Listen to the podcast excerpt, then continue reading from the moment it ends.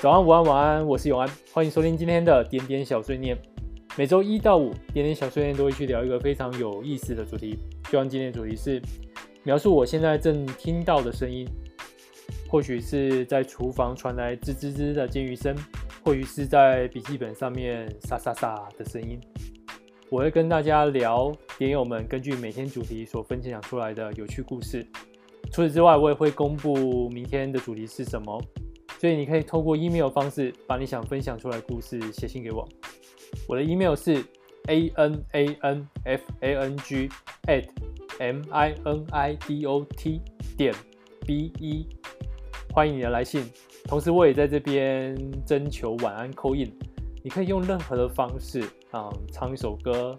或者是讲一段笑话，或者是你想用讲的方式把你的故事讲出来，都欢迎你投稿给我。那有机会的话，我会在节目的尾段把它放出来。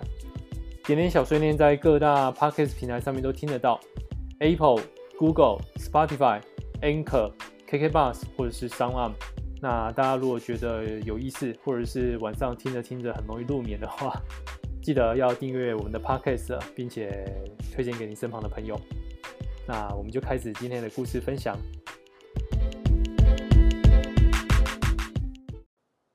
我们很常怀念一个画面、一种香味，或是熟悉的味道，但不知道你有没有发现，同样要用文字来描述，如果是声音的话，其实我们还需要一点转化。今天我们来聊的主题是描述我现在正听到的声音。我能说我现在听到的是我心碎的声音吗？哎，我那个刚刚 录了十几分钟，结果那个反正就 Apple 又 crash 了，所以全部重来。嗯，好，没关系，这个也不是第一次。啊，好，那我来先来分享一下我二零一七年的时候听到的声音。应该说我我二零一七年在那时候的秋天呢，都固定有一个。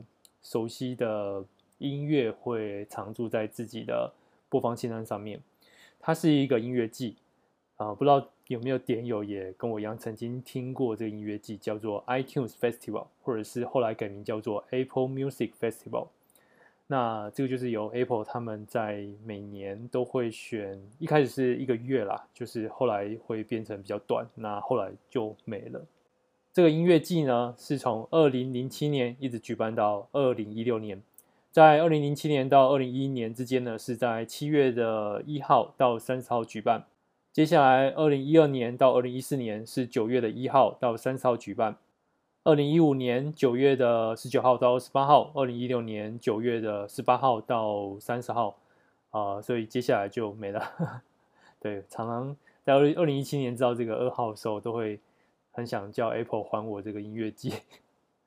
那因为我自己是一个比较怎么说呢，比较避暑的一个个性，所以从小听音乐就是很始终。像早期听刘德华，后来听五月天，再后来听周杰伦，嗯，基本上就是都他们的歌单就是这样重复播，那也没听别的，所以所以其实听的东西很窄。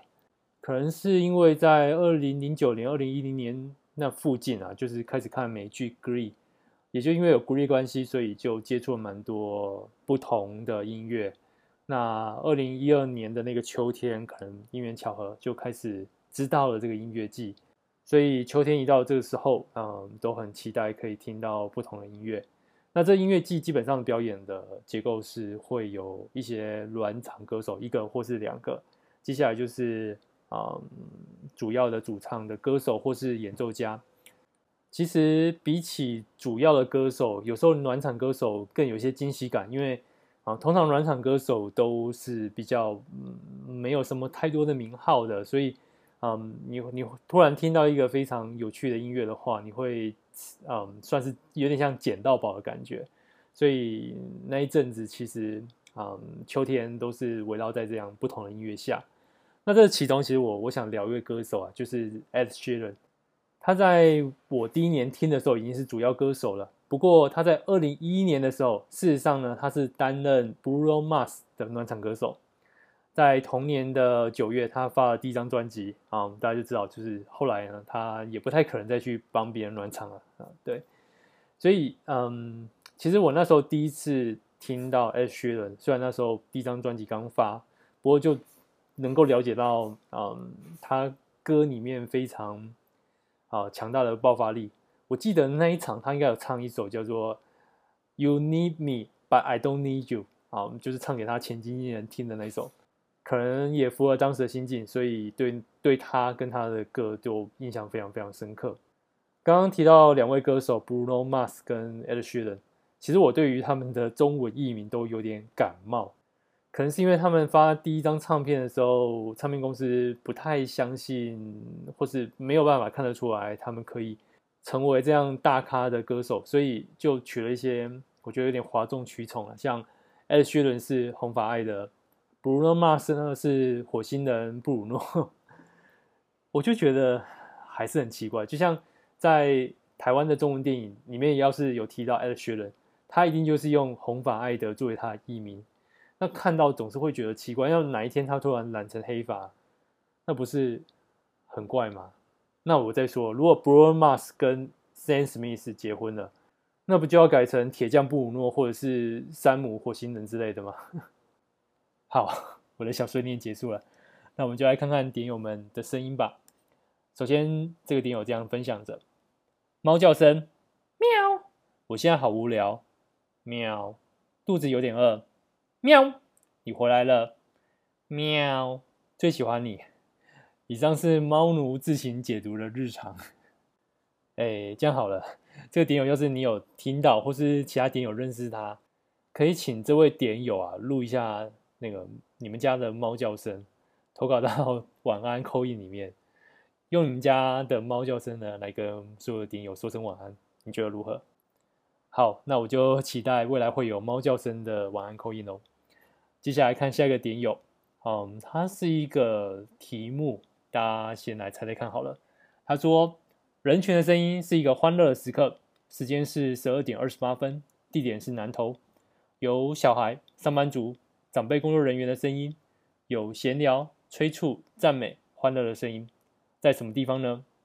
一、面店；二、邮局；三、加油站。”好，大家可以猜猜看，那个我待会再公布答案。我们再来看下一篇点友的故事。他所听到的声音是收音机里传来久违的娃娃声音，台北之音。一进房间，第一个动作就是开音响听广播，让广播的声音充满整个房间。那是种习惯。从学生时喜欢开着广播念书，然后再听着广播睡着。如果睡着了忘记关掉，隔天一定会被爸妈骂。即使如此，仍无法阻止我。房间里的那台音响是上大学时爸爸用加油点数在贴点前换来当我的毕业礼物，而他从大学陪我到现在已经十几年。那按钮已经不是原来的功能了，想调个频却要了我半条命，想转个音量却失控的吓人。总是想着他应该还能够撑着，然而然而，就在前几天，他就这样寿终正寝了。一直在想是否还要再买一台收音机。在这手机当道的年代里，想再买一台收音机听广播，用手机听就好了。那不一样，不喜欢用手机听广播，那感觉不同。那是一种习惯，广播应该就是用收音机听，那是属于我的执着与老派。即使我最爱的广播频道不能够再用收音机挑频道，仍最爱用收音机听广播。买了一台新的音响，没有播放 CD 功能，没有播放卡带功能。有着连接蓝牙功能，有着播放 FM 的功能，很简单，但却很满足。对于我而言，我小时候也曾干过同样的傻事，就是听广播听到睡着，隔天起来被爸妈骂。不过那一次我被爸妈骂的原因有一点特别，我那一次是听中华职棒的棒球转播，那因为毕竟不能够看电视嘛，可是又很喜欢棒球，所以。听广播呢，是我唯一能够持续关注我热爱事情的一种管道，所以就很常会听很晚。但我爸妈其实都不太希望。那一场应该是跨日的比赛，所以就打到了十二点多或是一点。嗯，当然我就听着听着就睡着了。然后我爸那一天是上午班，所以他大概十二点左右回到家里。隔天早上，我爸妈两个人把我念了一顿。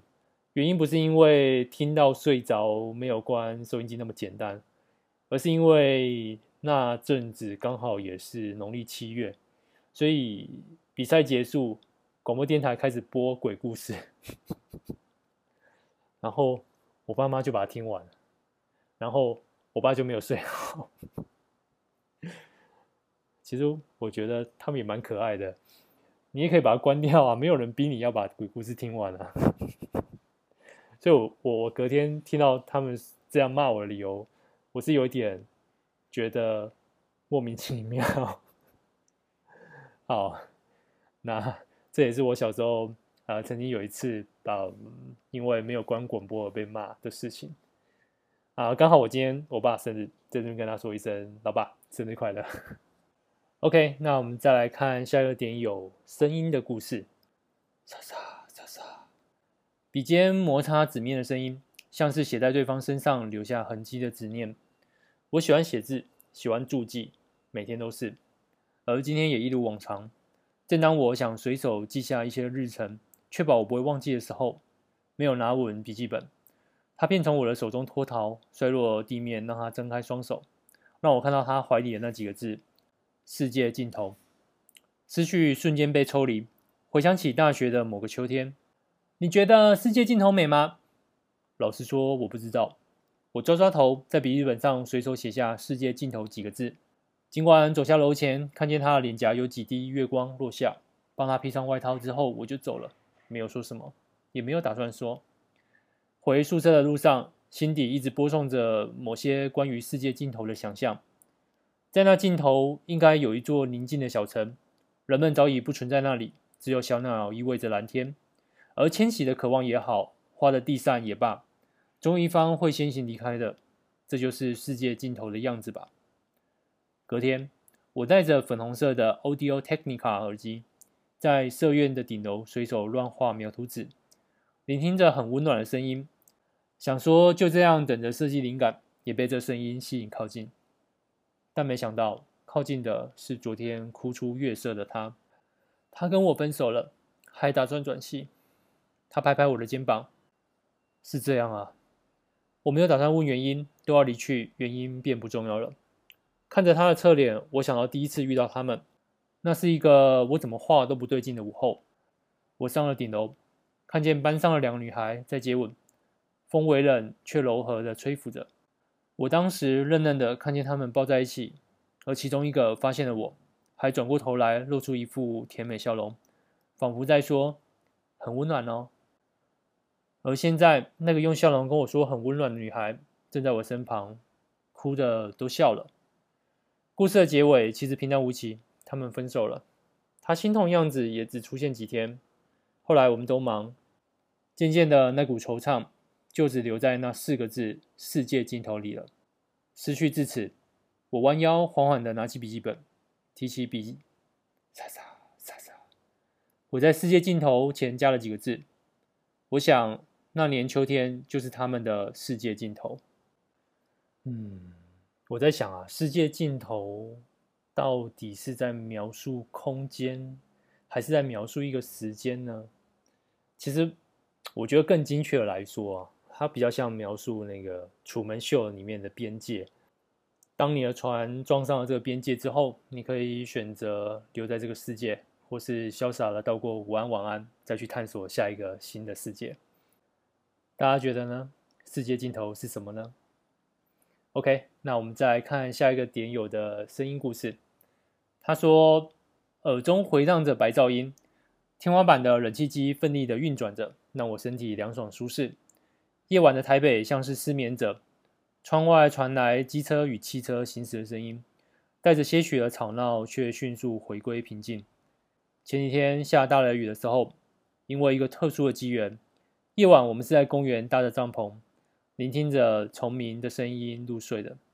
乡下的小渔村不是台北喧嚣，有种永恒的宁静，而繁忙的城市里，我想是事情杂繁到没有办法快速单纯的做完吧。所以，总有庸庸碌碌的人们与庸庸碌碌的我。现在，能能回想前几天的雷声，很可怕，让我认知我的生命很珍贵。我想做我喜欢做的事情，而每件事情不想留下遗憾。而现在能躺在床上享受自己空间里的安宁，这份静意让人十分幸福。没有任何的声音，我的小空间。这位点友分享到，因为雷声而体会到生命的珍贵。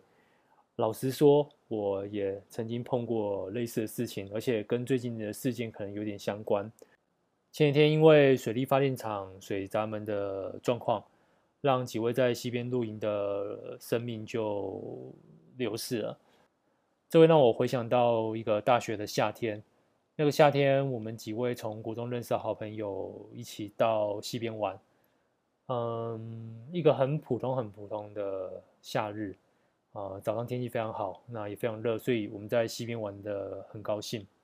嗯，这时候下午总是有午后雷阵雨嘛，那开始下雨了，那大家也就准备要回去。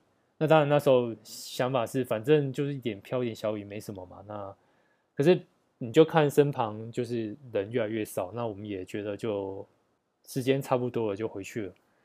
不过那时候 因为玩的太疯了，所以其中一位朋友呢，机车钥匙就不知道掉到哪里去了。所以 我们找钥匙找了很久，找到后来那个雨真的下来。那雨下来是打在身上是还好，重点是那个溪水是暴涨到完全没有任何的迹象，突然之间就暴涨两公尺。因为我我们从溪边下到下到那个溪里面去玩。那马路上跟溪边的高度应该是超过一个人的身高，所以那时候才刚上来，没过多久，突然之间雨开始在这个地方变，下游变大，那上游的水又这样冲下来，突然间那个水是直接涨到马路的旁边，已经盖过马路了。这时候我们就没办法，因为我们完全找不到我们的车钥匙，那也只好就一群人把那个车子搬着。就是想办法搬到一个比较高的地方去，啊，还好附近还有一间小小的土地公庙，我们就把整个人就躲在那边，那车子也搬在那附近。我那时候印象很深刻，因为嗯，我走在最后面，那时候马路旁包含旁边的水沟都已经看不到，整个水都淹上来了，所以我就一脚不小心踩空，我踩到那个水沟里面。我那时候就想，天哪，完了，就是反正那时候雨就下很大，雷声也很大。那如果我真的这样子滑下去，那可能也没有人会发现。还好，就是很快的，就能够把脚抽上来，是没有没有太严重。嗯，所以这也造成我对于这个在山边如果碰到这种午后雷阵雨，嗯，如果你旁边有溪的话，我个人是非常的紧张，因为因为你真的真的碰过，所以那一次那个雷声也让我印象深刻。对，所以啊，我我我想主要想说了，就是啊，我们毕竟现在是属于城市人嘛，那比较少会进到那个一般的山地里面去。那我的建议是，如果真的开始下雨了，那你又在溪边的话，我的建议是赶快撤。它那个那个水来的速度绝对超乎你的想象，而且绝对超乎你的觉得可以承受的范围，这是真的。这个希望大家都。可以平平安安的，嗯，好，我们再来看下一个点友的声音故事。他说，刚刚结束了一场线上的研讨会，脑袋里还是挤满未消化的文字，外国人的声音、翻译的声音还在我脑里。学海无涯，我想大概就是这么用的。星期一的夜晚，我还在学习，有时候得到一些知识，总是让我很惊艳。那些世界给你的观点，并不是真正如你所想。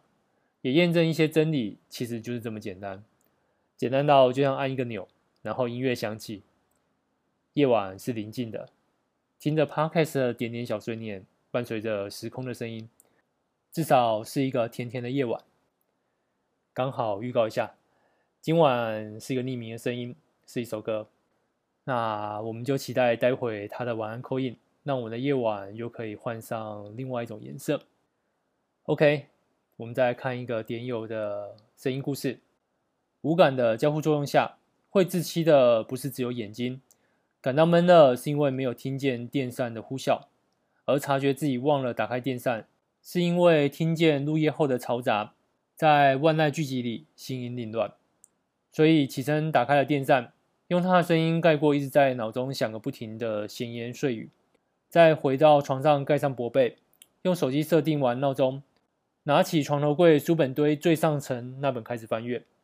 入眠的仪式完成之后，摊平了躯壳，心跳声穿越床垫、枕头传进鼓膜，写成这样，让人以为自己浪漫的数着心跳声入睡。其实我累到可以秒睡。然后再过不久就被砸在脸上的书吵醒了吧？哎，我也懂。OK，下一个声音的故事。这位点友说，他目前听到的声音是阿抛的即兴音乐创作频道里传出的吉他和歌声。#hashtag 还有点点小碎念。#hashtag 都推一个。嘿，不留痕迹的再次业配。其实我我看到更有趣的是。另外一位点友也记下正在听阿抛的 podcast，然后他的留言呢，就有人好像发现了什么，就说：“哎，你们两个怎么都听同一个 podcast 呢？”好啦，其实里面没有粉红色泡泡。那个那位留言的点友可能太久没有跟进点点的潮流了，记得要跟上，我们等你。好，呃，下一个点友的分享，他怀念一个声音，那个声音是。窗外的稻浪不断翻涌着，多久没有听到了？这填满童年的温暖的声响。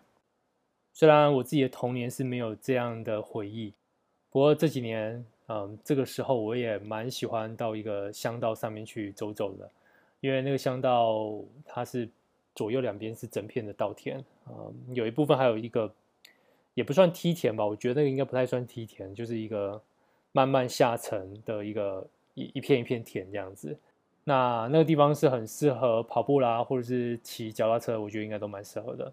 哎，最近中间还有一间咖喱饭开在中间，呃，靠近东边那一侧还有一个咖啡店。咖啡店附近前阵子是有看到小猫啦，就是有一些流浪猫这边好像生了太多只了，现在不知道还有没有。呃，不过那些小猫不是太健康，其实看着有点于心不忍。呃，那一个乡道是新竹县的乡道二十二号，就在竹北高铁附近。嗯，从竹北这一侧到琼林那边，这阵子是一个蛮好的时间点过去。如果大家有刚好经过，所以可以去绕绕。不过那个那路有点小，骑开车可能要要小心一点，比较比较适合骑车或者是去跑跑步之类的。好，我们再看下一个点友的分享，他说。你在打呼，我就打你。我们是同床异梦的好基友，但我不是你的女朋友。在伸手越界，我就让你找别家过夜。今晚我想来一点 3M 的耳塞。哎，这个点友，既然你要叫外卖的话，我建议你也可以点一个什么咖喱饭之类的。据说那个咖喱里面的姜黄也可以治疗打呼。好，说到食物，因为食物通常不是那么直接用声音来描述。不过刚好我们有几位点友用声音勾起了食物。首先这位是说，厨房传来妈妈正在切菜煮饭的声音，我很幸福，长那么大了，上班前都吃得到妈妈为我精心准备的午晚餐。幸福没有捷径，知足即是。另外一位点友说，母亲吱吱吱在厨房煎鱼准备晚饭的声音，一个平凡却又让人相当珍惜的小日子。呀，这两段声音的描述都让我肚子饿起来了。希望不会让晚上听点点小碎念的点友太饿。好，我们再来看下一个点友的分享。他说他正在听黄志豪律师的 Podcast《法客心法影剧组 Episode Four》。这集讲《鬼灭之刃》，我超喜欢这部漫画的。黄律师的语气很像与二的王赦，小心翼翼的用字遣词。吴康仁真的有用心揣摩他，厉害的演员。我因为黄律师对台语一改顾彻。他曾经全程用台语诘问共同被告，因为用被告的母语使被告原形毕露，戳破他连测谎机都骗过的谎，让原本被判死刑的当事人无罪释放，在法庭上用台语救人一命。因此，我对台语充满敬意，也开始喜欢听黄律师讲话。语言的力量原来可以这么强大。通常一个人把东西埋在心里的深处。埋得越深，你就得用他熟悉的语言才能够挖掘得出来。OK，那我再来分享一位点友的声音故事。他说：“满身汗在工程案场，一个蹲下，嘶的一声，这个月破掉的第三件内裤。一旁设计师，流汗情况下这很正常，多买几条吧。烟等等，那个，哎，湿内裤会比较容易破吗？这我还真的是第一次听到哎。好，那大家都知道，如果内裤常湿，记得多买几件，因为很容易破。OK，那所有的故事分享今天就到这边。那我们来看一下，明天我们要分享的主题是什么？明天要分享的主题是，我觉得成长过程最辛苦的部分是什么？我觉得成长过程最辛苦的部分是什么？大家可以把你想说的故事透过 email 方式寄给我，我的 email 是 a n a n f n g at m i n i d o t 点 b e。那我们今天故事分享就到这边。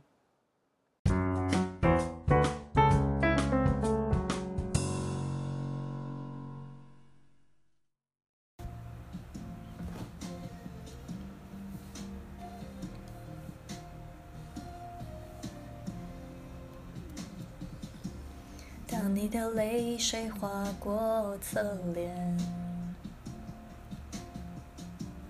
我只能像朋友的体贴想揍他一拳，更想叫他滚远。他不配站在你眼前，你的痛怎能看不见？为什么最迷人的最危险？为什么爱会让人变残缺？为什么那么痛还敢拿胸口在当锐利伤悲？我的心已经等你好多年，爱不说满到自己快湮灭，那是无法解释矛盾的死结。各位点友们晚安。谢谢这位点友为我们带来的迷人的危险。哎，我们还蛮常听到这首歌，但我今天还真的是第一次知道它的歌名是什么。呃，我我觉得在从你的歌声，其实听得出来想要唱给某个人听，对吧？那我们就请神通广大的点友们，可以在似有似无之间呢，在车上啦，或者说在办公室啦，中午休息的时候啊，偶尔也可以播一下 点点小碎念。那这个当这个扩散出去，总有一天你想唱的那个人可能会听得到。嗯，好，再次谢谢点友的扣印。嗯，我们欢迎用各种形式来做我们的晚安扣印。记得就像这位点友一样，在最后加一句点友晚安，这样就够了。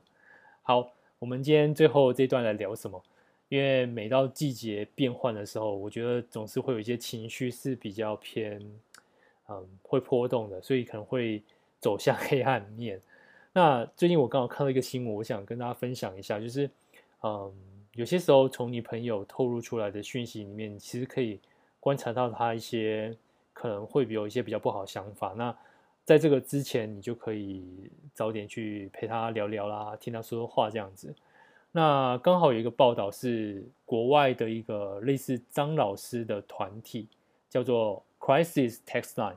因为我上半年待的团队刚好有跟这个团体有稍微有一点合作啦，所以看到的时候就想说也可以分享一下他们的一些讯息啦。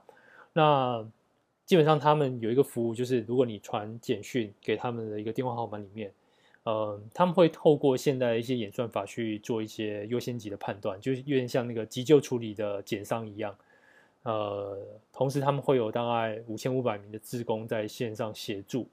那透过这些演算法判断出来的较优先的，他们就会尽快在二十四到四十八小时之内，赶快派个人去去关心他一下，去了解他一下，去避免不好事情发生。那他的演算法里面会有几个关键字，那有几个是很明显大家都知道的，就像如果你出现关键的药名。或是你出现八百毫克这样的字眼，其实就是他们最紧急的第一时间一定会处理。那接下来就有点奇怪，我自己有点弄不太懂。像是如果出现床头柜 nightstand，或者是吸血鬼 vampire，这是他们第二个等级的，也会想办法尽快可以去联络上这些人。那另外，就像 emoji 的话，嗯，有有两个要特别注意。第一个是 loudy crying face，嗯，就是一个。嗯，哭脸、张大嘴巴，有两个眼泪掉下来的那个 emoji。另外一个就是 Peel，就是那个小药丸。呃，在 iOS 或 Mac 里面，它是一个红色跟黄色的小药丸那个 emoji。另外还有一个我比较不解的，这个也需要注意，就是十一点十一分，我觉得有点可能是文化上的差异，因为看到一一一一，对我们来说，我们的感受可能是接下来要到了购物节。对，但嗯，这些出现的这些字眼，其实。都会跟一些最后一些不好的一个举动是有一些关系的，所以，嗯，如果大家，尤其我我想可能在 emoji 的部分是大家可以去参考一下。如果你朋友的贴文里面出现了关键的 emoji，像是那个药的胶囊的话，其实你可以嗯主动去关怀他吧。那其实我我们也通常都不是真正可以帮他解决问题的人，不过至少有一点就是听，我觉得倾听这部分其实也是蛮重要的。好，那我们今天的点点小碎念就到这边。呃，在结束之前，我先解答一下那个一开始的声音问答。有一点有问说，人群的声音是一个欢乐的时刻，时间是十二点二十八分，地点是南投，有小朋友、上班族、长辈、工作人员的声音，有闲聊、催促、赞美、欢乐的声音，是在什么地方呢？他问题的答案有面店、邮局跟加油站。那他说他的答案是面店。不知道各位点友有没有猜到呢？好的，那我就持续在这边期待大家分享故事给我们。那我们今天点点小训练就到这边，祝大家都有好梦，晚安。